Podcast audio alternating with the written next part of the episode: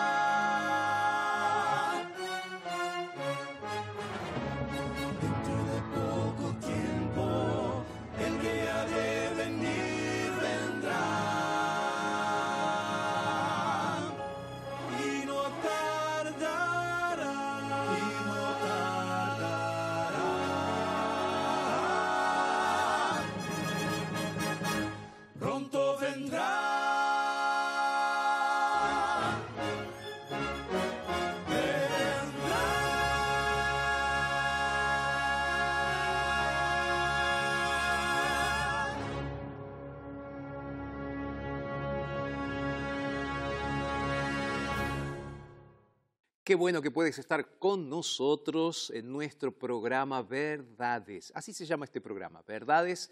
Y nos han introducido a este momento los arautos du Rey, a quienes les agradecemos. Ustedes están ahora, en este preciso momento, aquí en la TV Nuevo Tiempo.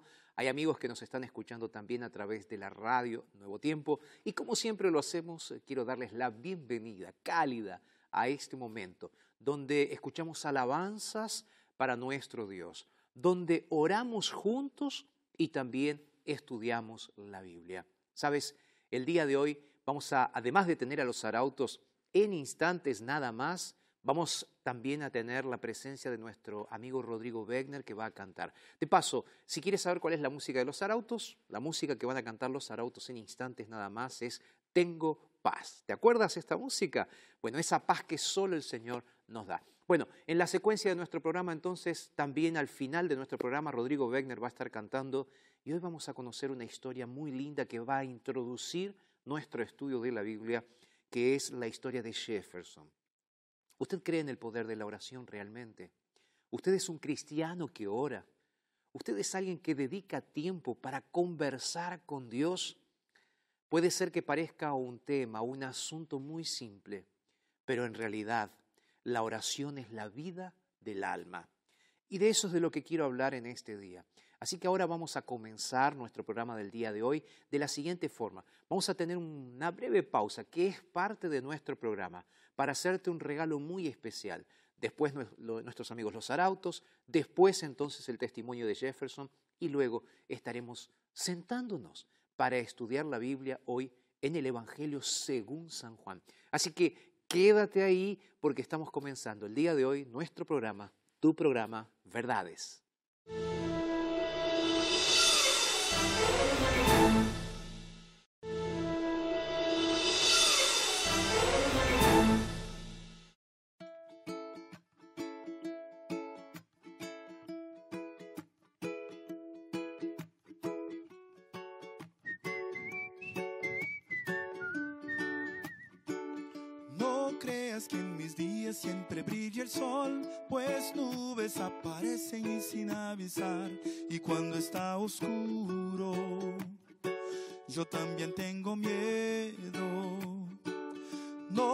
Pienses que mis flores nunca morirán. A veces he pedido y me han dicho no.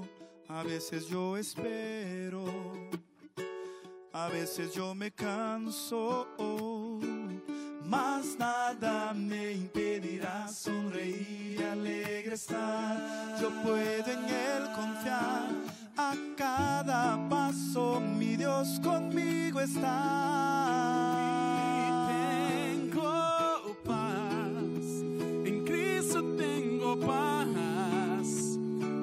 La tormenta, seguro y escondido en el Señor. tengo paz.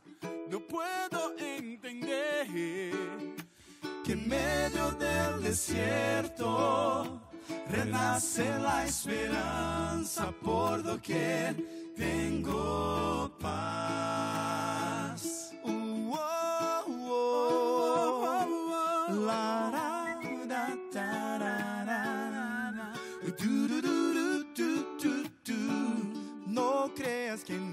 Siempre brilla el sol, pues nubes aparecen y sin avisar. Y cuando está oscuro, yo también tengo miedo. No pienses que mis flores nunca morirán. A veces he pedido y me han dicho no. A veces yo espero. A veces yo me canso. Mas nada me sonreír y alegre estar. Yo puedo en Él confiar. A cada paso mi Dios conmigo está. y tengo paz. En Cristo tengo paz. Yo paso la tormenta. seguro y escondido en el Señor.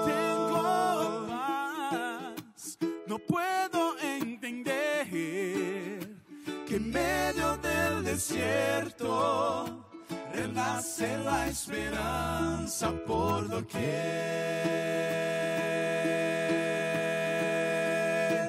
El universo brilles con poder que me podría arrebatar.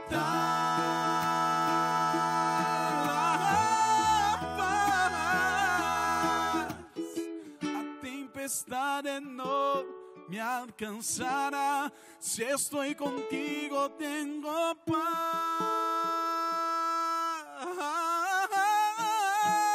Tengo paz. En Cristo tengo paz.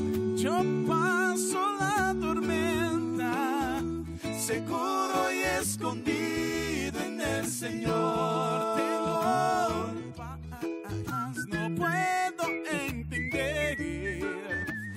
En medio del desierto.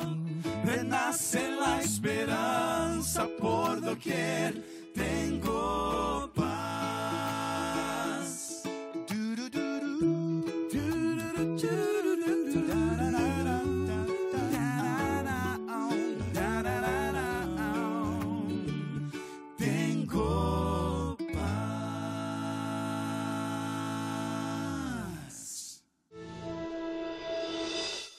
Yo soy Jefferson, tengo 20 años, moro en Artur Noguera, soy estudiante de teología en UNASP Ingeniero Coelho. Yo tengo una historia que fue una respuesta a una oración.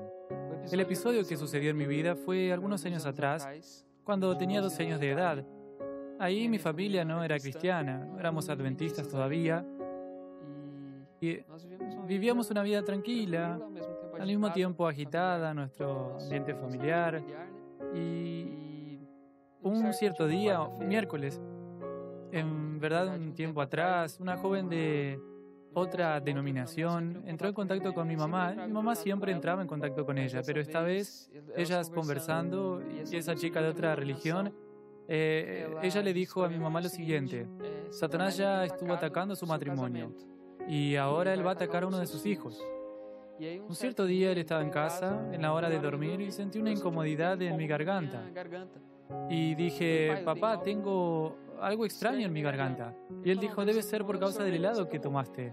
Y pensé, me quedo tranquilo, es verdad. Y entonces subí, me fui a dormir. Esa noche dormí con mi abuela y cuando me acosté en la cama, eh, mi abuela no duerme si la TV está encendida.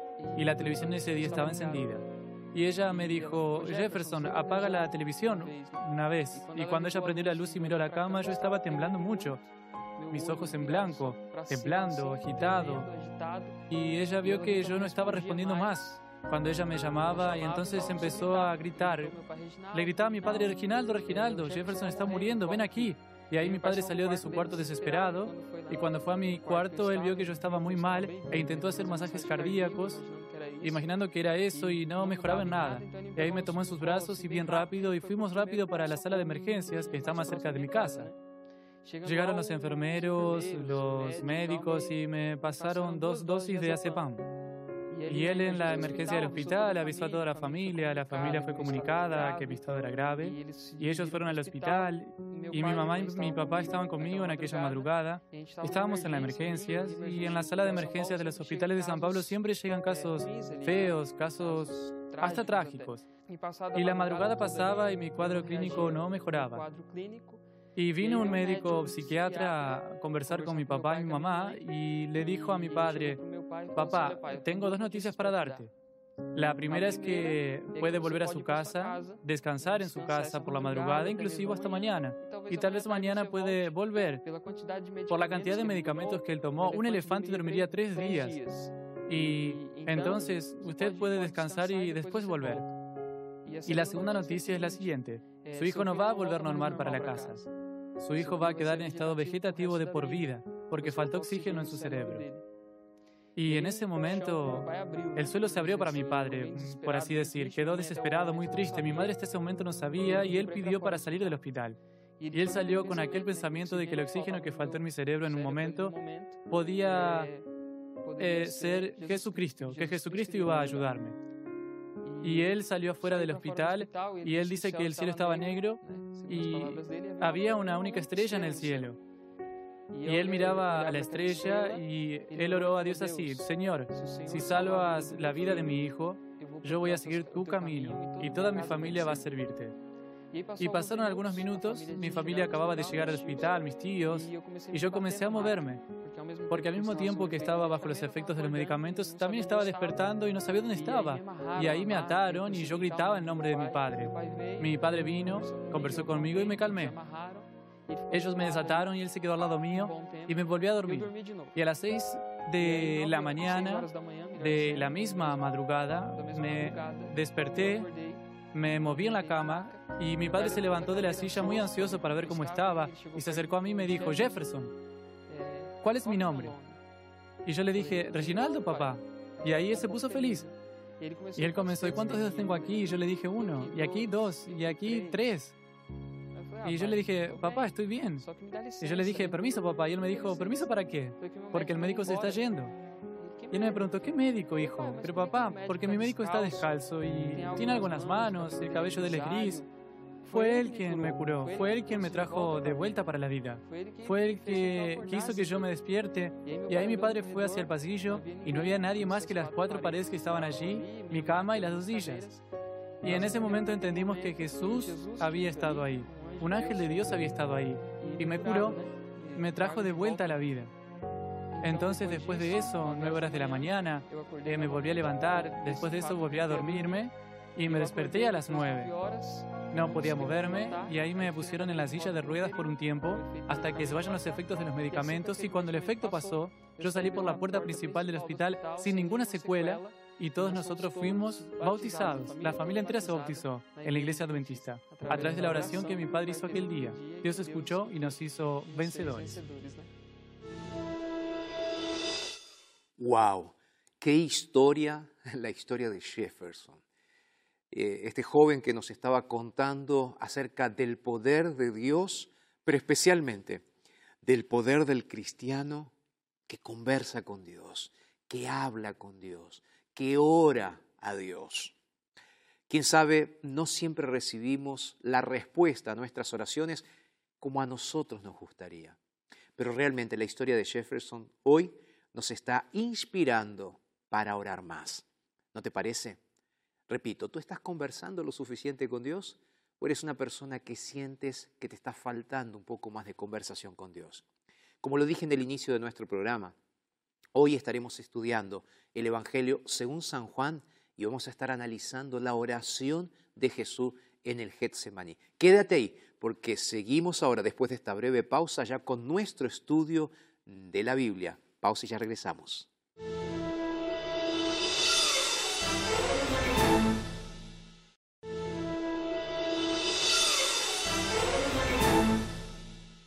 Aquí estamos listos para recibirte en nuestro escenario, en este lugar que se transforma tu casa.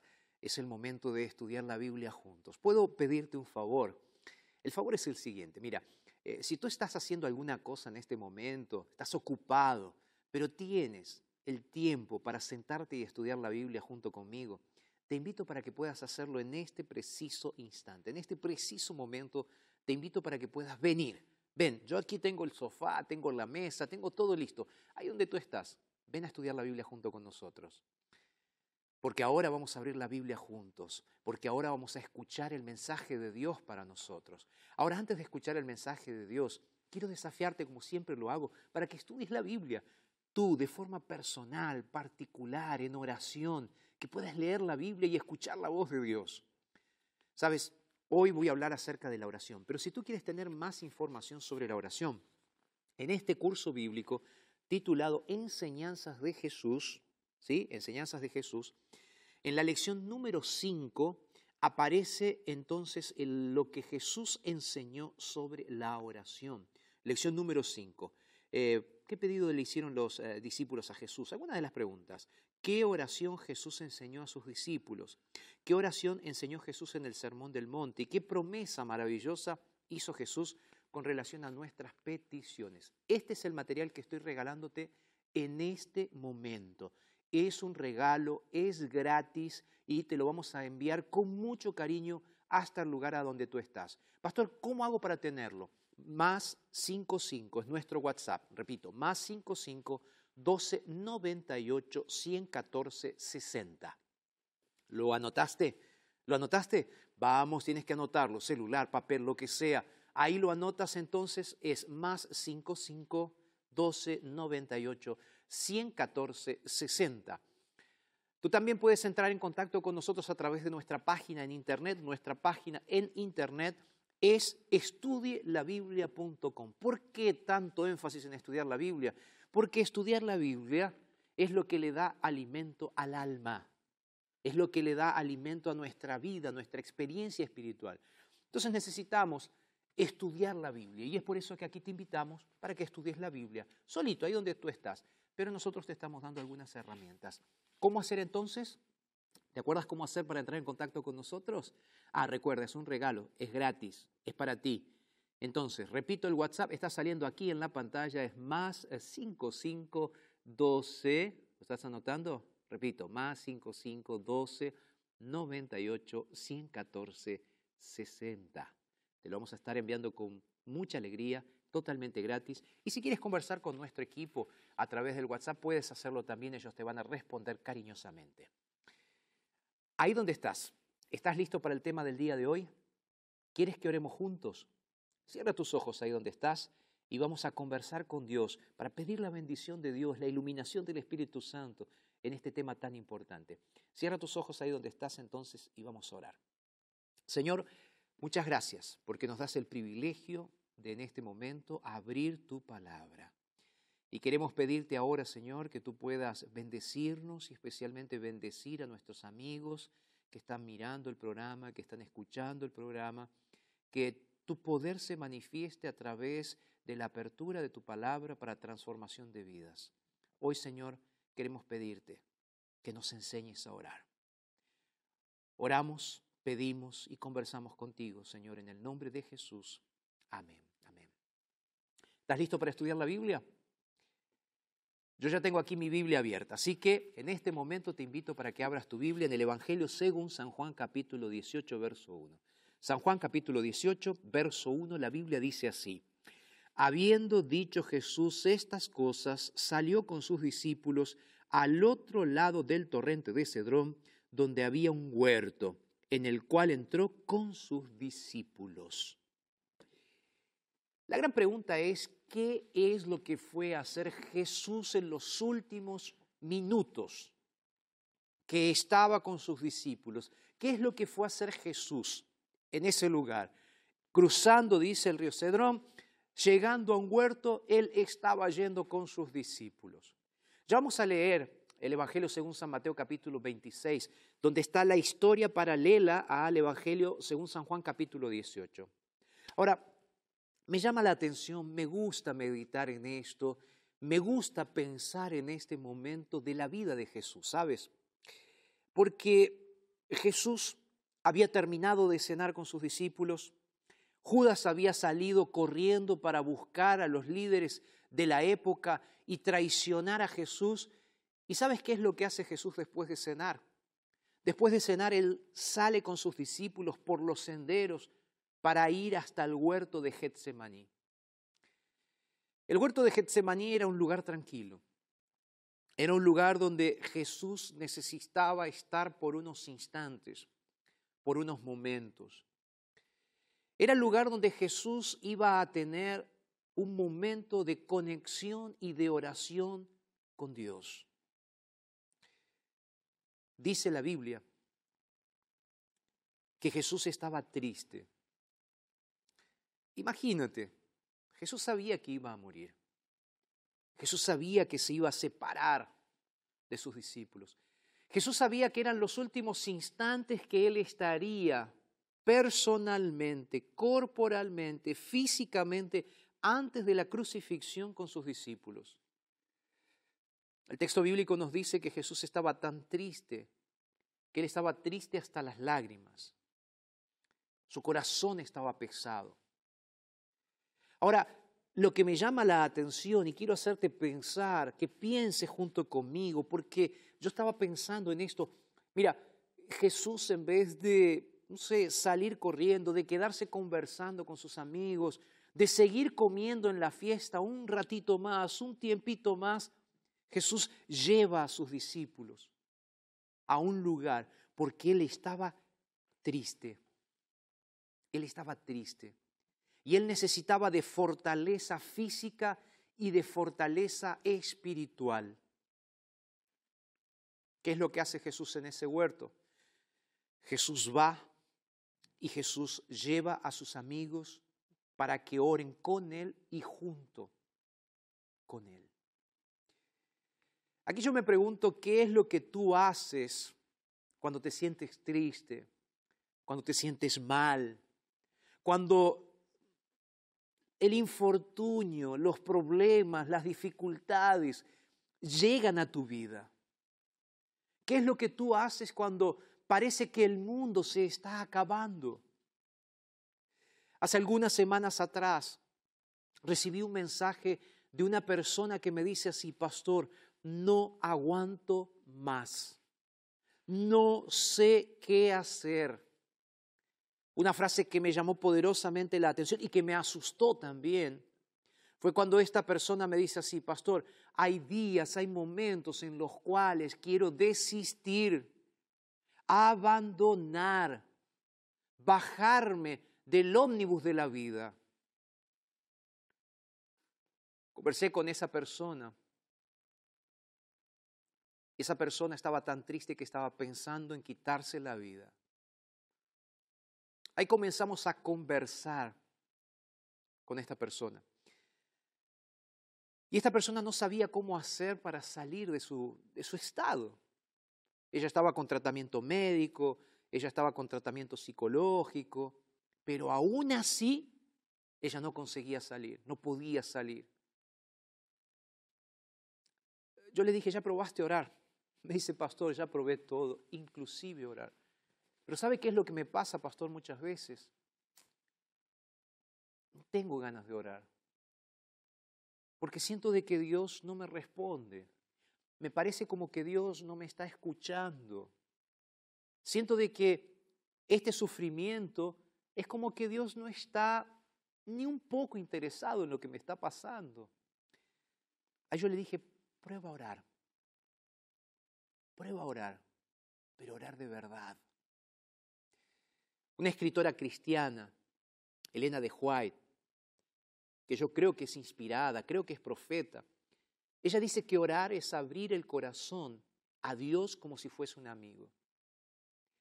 El gran problema es que a veces nosotros no le abrimos el corazón a Dios como si fuese un amigo. Tenemos resistencias y pedimos y a veces no estamos seguros si Dios nos va a responder lo que nosotros queremos. Cuenta una historia muy interesante, que había una señora que fue al teatro y esta señora en el teatro perdió una joya muy valiosa. Solo que se dio cuenta cuando llegó a su casa de que había perdido esa joya. Ahí la señora llama por teléfono al teatro, un conserje del teatro la atiende y entonces él va a buscar a ver si encontraba la joya que la mujer había perdido. Solo que en un momento dado, mientras el hombre estaba buscando la joya en el teatro, él vuelve con la joya en la mano, solo que la mujer había cortado. Había, cortado el teléfono, no había quedado esperando. ¿Por qué no se quedó esperando? Porque era impaciente, porque estaba ansiosa, porque dice, ya perdido por perdido, vamos a alargar todo, no me interesa. La mujer cortó. El hombre se sorprendió porque la joya era una joya valiosa. Solo que en ese momento, cuando el hombre dice, tengo que buscar alguna forma de devolvérselo, entonces publicó en los diarios, publicó algunos clasificados avisando de que se había encontrado una joya, que la persona que era el dueño viniera a buscarla, solo que nunca nadie apareció. La mujer había perdido la joya por su ansiedad no esperó a, que el conserje le diera un retorno, le dijera si había encontrado la joya. ¿Y qué pasó? La mujer se perdió la bendición de poder haber recuperado su joya por causa de su ansiedad. De la misma manera, como te decía hace instantes nada más, esa persona que me escribió diciéndome, pastor, no aguanto más, mi ansiedad me está matando, siento de que Dios no me responde, esa persona llamó por teléfono a Dios, pero cortó rápido, porque no se animaba a escuchar la respuesta o porque no se animaba a esperar las respuestas de Dios. Ahora, déjame decirte algo que es muy importante. Jesús, siendo el Hijo de Dios, estaba en el Getsemaní dispuesto a sufrir. Esto ya lo dije en varias oportunidades. El hecho de que tú seas un seguidor de Jesús, que tú seas un cristiano fiel, no significa de que no va a haber momentos en los cuales vas a pasar por sufrimiento. Ahora, el hecho de pasar por sufrimiento no significa de que Dios no está escuchando tus oraciones. Dios sí está escuchando tus oraciones. ¿Quieres un ejemplo de esto? Hechos capítulo 12. En Hechos capítulo 12 se presentan dos historias. Dos hombres de Dios. Por un lado Jacobo y por el otro lado Pedro. Los dos líderes de la iglesia naciente, líderes de esa revolución que el Señor Jesucristo comenzó. Los dos eran hombres de Dios. Ahora, cuando tú vas al capítulo 12 del libro de Hechos, vas a encontrar que en los primeros versículos, ¿sabe lo que sucede? Ahí se cuenta, se cuenta que Herodes mandó a matar a varios de los seguidores de Jesús. Y en Hechos 12 se nos dice entonces de que uno de las, una de las personas que murió en esa redada de Herodes buscando, persiguiendo a los líderes y seguidores de Jesús, lo mató. En una redada lo mató. Ahora, ¿Jacobo era un hombre que no oraba? Sí, Jacobo era un hombre que oraba. Jacobo era un hijo de Dios. Jacobo era un líder de la iglesia y sin embargo, en ese momento Dios permitió que él muriera. ¿Será que Dios no escuchó la oración de Jacobo? ¿O será que Dios tenía un propósito para la vida de Jacobo? Ahora, sigue diciendo la historia en Hechos capítulo 12, y aquí aparece Pedro, otro líder religioso. Solo que Herodes en vez de matarlo a Pedro lo pone preso. Ahí la iglesia comienza a orar. Y cuando la iglesia comienza a orar, ¿sabes qué sucede? Pedro es liberado por un ángel. Uno murió, Jacobo murió, Pedro fue rescatado. Los dos oraban, las iglesias oraron por los dos, solo que uno murió y el otro no. Entonces, tú no puedes decir que Dios no responde tu oración porque Dios no responde de la forma que tú quieres. Y ese no es un argumento sólido para tú dejar de orar, al contrario. Mira, dos ejemplos paralelos, ¿ok? Dos ejemplos paralelos, uno está en el Antiguo Testamento y el otro está en el Nuevo Testamento. En Primera de Reyes capítulo 18 aparece la historia de Elías. Elías está delante de 450 profetas de Baal y tenía que ser definido para ese pueblo quién era el verdadero Dios. Delante de un altar, Elías ora y cuando Elías ora, Dios le responde y desciende fuego del cielo. ¿Me estás escuchando lo que te estoy diciendo? Desciende fuego del cielo por la oración de un hombre. Ahora, cuando tú vas al Nuevo Testamento, un hombre de Dios, el hombre que escribió casi el 60% del Nuevo Testamento, me refiero a Pablo, Pablo estaba haciendo una oración. ¿Y sabes cuál era su oración? Mira, yo quiero buscar ese texto bíblico. En realidad quiero decirte dónde está por una cuestión de tiempo, pero en Primera de Corintios capítulo 12, si tú no lo puedes buscar ahora, en Primera de Corintios capítulo 12 se nos dice que Pablo tenía una oración especial. Pablo oraba y pidió, dice, tres veces pidiéndole a Dios que curara o que lo curara de una enfermedad. Él llama a esta enfermedad aguijón de la carne. Tres veces pidió. Pregunto, ¿Elías tenía más fe que Pablo? ¿Sí o no? No. ¿Los dos eran hombres de Dios, sí o no? Sí, eran hombres de Dios. Elías cuando oró, descendió fuego del cielo. Pablo le pidió tres veces, quítame esta enfermedad y Dios no se la quitó. ¿Sabes cuál fue la respuesta de Dios? La respuesta de Dios fue, bástate mi gracia. Bástate mi gracia. Cuando nosotros oramos, esa es una de las cosas que nosotros tenemos que entender y entender muy bien. Cuando nosotros oramos, tenemos que orar como Jesús oró. Tenemos que orar de la manera que Jesús oró. Porque tú no puedes reclamar las bendiciones de Dios como si tú fueras el dueño o el administrador de las bendiciones de Dios. Ese es el gran problema del ser humano. Ese es mi gran problema, que muchas veces no sé administrar. Yo oro pidiéndole a Dios alguna cosa, pero quiero que eso sea de la forma que yo quiero, de la manera que a mí me gustaría que sea. Y cuando Dios no me responde de la manera que me gustaría que sea, mira, te lo voy a colocar de la forma y siguiendo los ejemplos que veníamos trayendo hasta aquí. Mira, si yo fuera Elías y estuviese delante de un altar, delante de 450 profetas, de un Dios, Dios con minúscula, de un Dios falso, a mí me gustaría que cuando yo levantase la mano y dijese, Señor, manda fuego del cielo, cayese fuego del cielo de un altar. Pero te voy a ser bien honesto. No siempre Dios me responde de esa manera. Y no sé si Dios me hubiese respondido en ese momento enviando fuego del cielo. ¿Por qué? Porque Elías tenía, Dios tenía un propósito para Elías y Dios tiene un propósito para mí. Entonces, cuando tú ores y cuando tú tengas alguna dificultad, no te quedes revolcándote en tu situación. No te quedes reclamándole a Dios.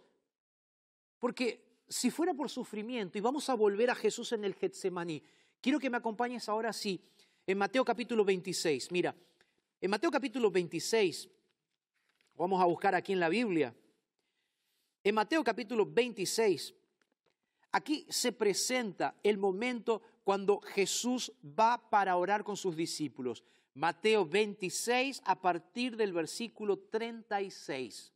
¿Lo tienes? Mateo 26 a partir del versículo 36. Jesús llega al huerto del Getsemaní, le dice a sus amigos, oren conmigo. Jesús dice, yo estoy muy triste y entonces necesito de que ustedes oren. ¿Saben qué pasó con los discípulos?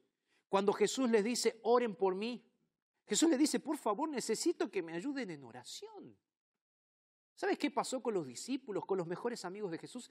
Se quedaron dormidos. Se quedaron dormidos, sí. Se quedaron dormidos porque estaban cansados, se quedaron dormidos porque no podían hacer ese momento, porque estaban con, con el estómago lleno porque habían comido mucho en la última cena con Jesús, no sé por qué se quedaron dormidos. Pero una cosa es cierto, Jesús va, se queda solo, se arrodilla y comienza a orar. ¿Sabes? Jesús en el verso 39 nos enseña una verdad fundamental. En el versículo 39 dice, yendo un poco más adelante, se postró sobre su rostro y orando dijo, Padre mío, si es posible que pase de mí esta copa, pero no sea como, como yo quiero, sino que sea como tú quieres. El texto bíblico nos dice que volvió a sus discípulos, los discípulos estaban durmiendo, ahí él volvió, se arrodilló de nuevo, se postró de nuevo. Y entonces dice el texto bíblico que Jesús, estoy leyendo el verso 42, Jesús otra vez fue y oró por segunda vez, dice. ¿Acaso Jesús no era el Hijo de Dios? Sí. ¿Acaso Dios no podría haber enviado sus ángeles para defender a Jesús y no pasar por la cruz? Sí. Entonces, ¿cuál es la razón por la cual Jesús tuvo que hacer esta misma oración dos veces y Dios no le respondió? Porque Dios tenía un propósito para él. Sin duda. Dios tenía un propósito para él. Jesús le pidió, Señor, si es posible que pase de mí esta copa. Pero le dijo Jesús, que no sea lo que yo quiero, que sea lo que tú quieres. Y en el versículo 40, como dice, Padre mío, dice el texto bíblico, Padre mío, si no puede pasar de mí esta copa sin que yo la beba, que se haga tu voluntad. Esta es una de las oraciones más difíciles de ser hecha. Creo que esta es una de las oraciones más difíciles de ser construida en la boca de un ser humano, porque nosotros queremos tener el control. Nosotros queremos que las cosas salgan como nosotros queremos, no como los otros quieren. Nos cuesta darle el volante de nuestro carro a otra persona, ¿sí o no? ¿Sí o no? A mí me cuesta mucho que cuando estoy yendo por una ruta, alguien me dice, ¿puedo manejar? ¿Puedo conducir? Yo le digo, bueno, está bien, pero cuando me siento del otro lado, me es difícil, porque si veo que la persona se queda dormida, ya comienzo a hablarle. Si veo que la persona va a desviarse un poco, ya lo toco.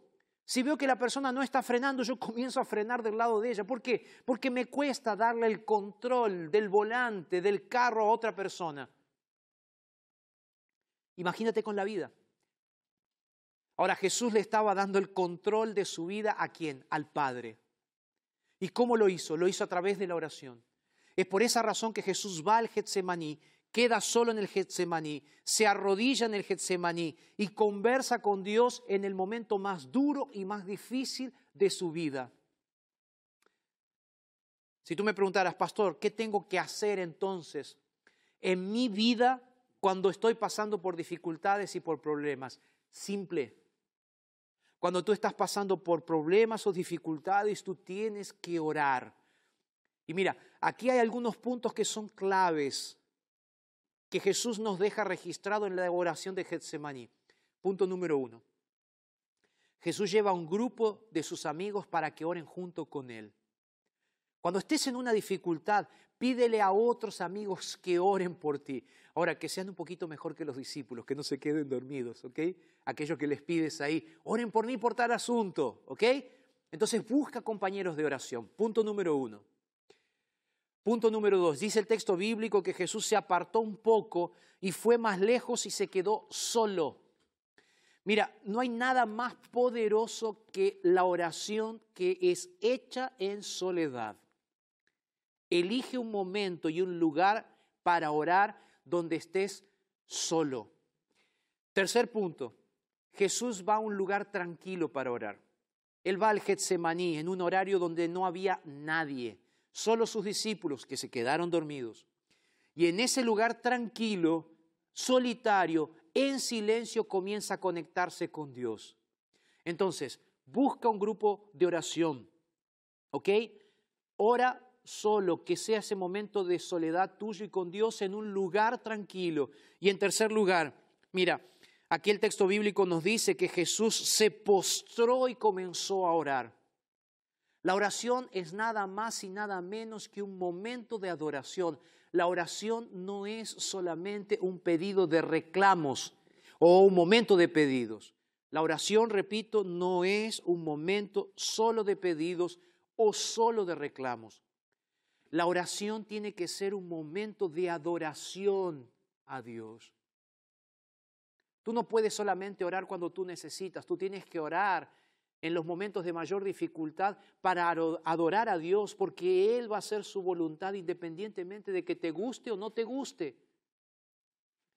Yo sé que es difícil. Fue difícil para Jesús, diciendo, pase de mí esta copa, pero que no sea lo que yo quiero, Señor. Que sea lo que tú quieres, no lo que yo quiero, lo que tú, Señor. La oración más difícil de ser hecha que se haga tu voluntad. Sabes, leyendo acerca de la oración, encontré una cita muy interesante que me hizo pensar un poco más en relación a este concepto de la oración. Elena de Huay en El Camino a Cristo, un libro sensacional que te recomiendo que leas. De paso, si quieres que te expliquemos cómo conseguir este y otros libros de estudio de la Biblia, Puedes escribirnos a nuestro WhatsApp, es el más 55 12 98 100 14 60. Está escrito aquí abajo. ¿Ok? Consulta por este y otros libros. Mira lo que dice Elena de Huay. Dice, cuando nuestras oraciones aparentemente no tienen respuesta, debemos aferrarnos a la promesa, porque seguramente llegará el momento de ser respondida y recibiremos la bendición que más necesitamos. Sin embargo, pretender que la oración siempre se responde de la manera particular que deseamos es una presunción. Y presunción es pecado. Entonces, si tú te crees que la oración siempre va a ser respondida de la manera que tú quieres, estás equivocado, equivocada. Dios va a responder conforme a su voluntad. Dios es demasiado sabio, sigue diciendo ella, para errar y demasiado bueno como para no dar ningún beneficio a aquellos que son sinceros no tengas miedo de confiar en Él, incluso si no ves una respuesta inmediata a tus oraciones.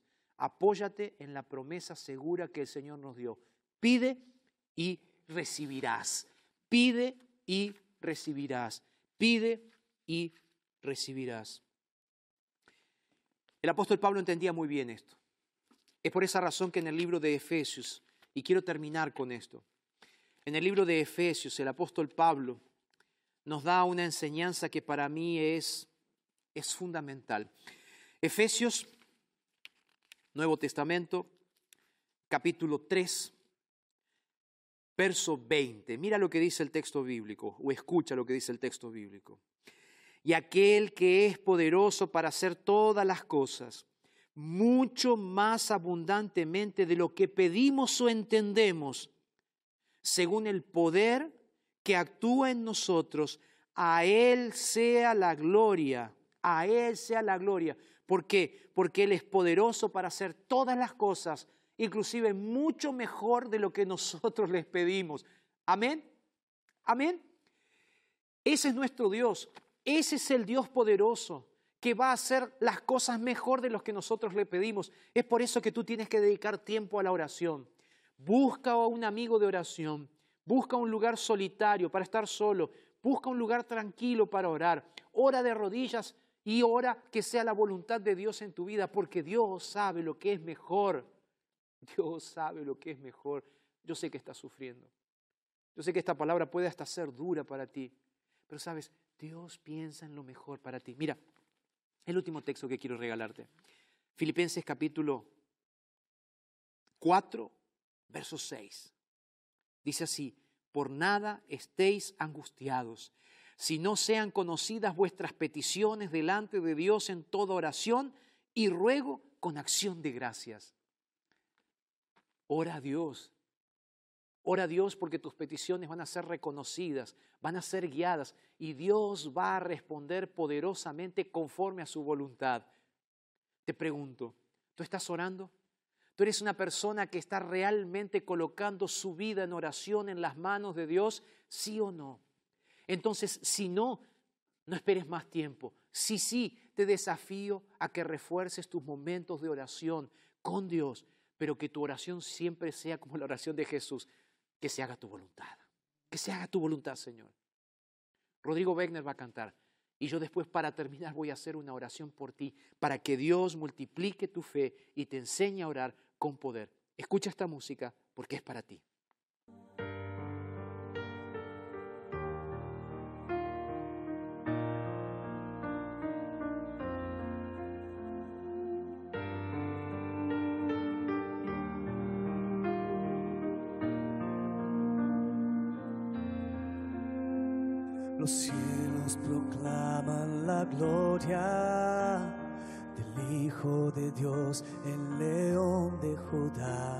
Honrado por toda criatura, eterno príncipe de paz. Aleluya, aleluya.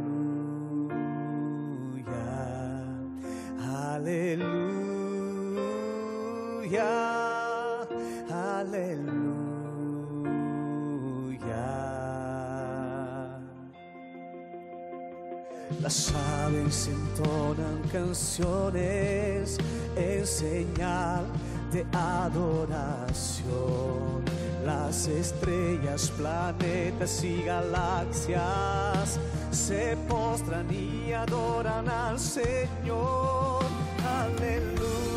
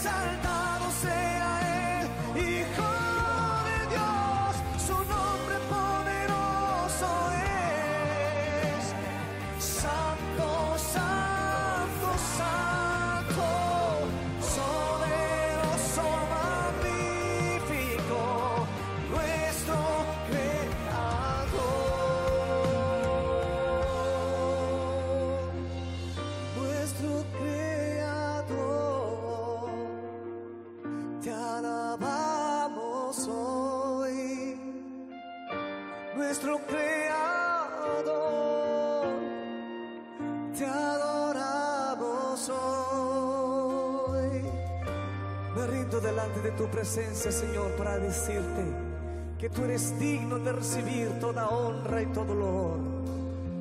Exaltado sea tu santo nombre, Señor. Oh Santo, Santo de Israel.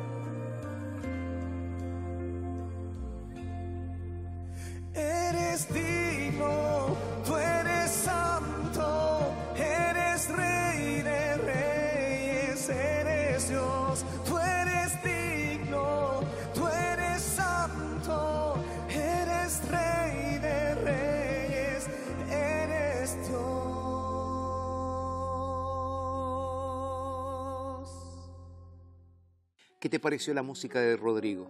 ¿Te gustó? ¿Te hizo pensar? A mí también me gustó.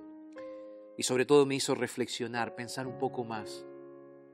Que nuestro Dios, tu Dios poderoso, está esperando que tú llegues delante de Él, hables con Él, converses con Él y le digas tus sentimientos, pero que aprendas a decirle, Señor, toma el control de mi vida. Pedirle a Dios, hágase tu voluntad, es decirle, Señor, yo sé que aunque me duela, tú vas a hacer lo mejor para mí, porque tú me amas. ¿Tú quieres que ore por alguna cosa en este momento? ¿Hay algo que te preocupa? Por nada estéis angustiados. Filipenses 4, 6. Por nada estéis angustiados. Si no sean conocidas vuestras peticiones delante de Dios en toda oración y con acción de gracias. ¿Quieres que ore por ti? Voy a orar por ti. Pero tú tienes que tener la capacidad de agradecerle a Dios aún en medio de tu angustia, aún en medio de tu Getsemaní, aún en medio de tu momento más difícil. Este es el momento de orar con acción de gracias. ¿Por qué? El apóstol dice en el versículo 7, y la paz de Dios que sobrepasa todo entendimiento, guardará vuestros corazones y vuestros pensamientos en Cristo Jesús. Es Jesús quien va a transformar tu mente y tu corazón a través del proceso de la oración y tú a través del proceso de la gratitud a Él, porque Él hará lo que es mejor para ti. ¿Y sabes lo más lindo? Él va a llenar tu corazón de paz. ¿Puedo orar por ti? Cierra tus ojos donde estás y vamos a orar. Señor, gracias. Gracias por este momento. Y gracias por la bendición de poder escuchar tu voz motivándonos a orar cada vez más. Señor, quiero pedirte que aumentes la fe de aquellos que nos están escuchando. Que puedan decidir orar para adorarte, para escucharte Señor, por favor, haz milagro en la vida de las personas. Es lo que te pido en el nombre de Jesús. Amén, Señor.